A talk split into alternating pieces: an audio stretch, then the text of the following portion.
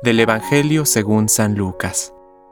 Cuando llegó el tiempo en que Isabel debía ser madre, dio a luz un hijo. Al enterarse sus vecinos y parientes de la gran misericordia con que Dios la había tratado, se alegraban con ella. A los ocho días se reunieron para circuncidar al niño, y querían llamarlo Zacarías, como su padre.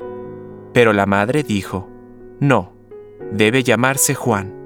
Ellos le decían, No hay nadie en tu familia que lleve ese nombre. Entonces preguntaron por señas al padre qué nombre quería que le pusieran. Este pidió una pizarra y escribió, Su nombre es Juan. Todos quedaron admirados.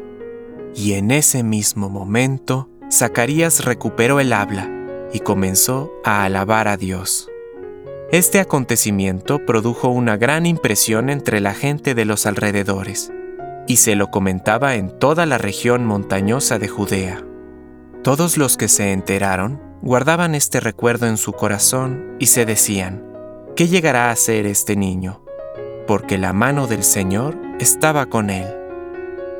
El niño iba creciendo y se fortalecía en su espíritu y vivió en lugares desiertos hasta el día en que se manifestó a Israel.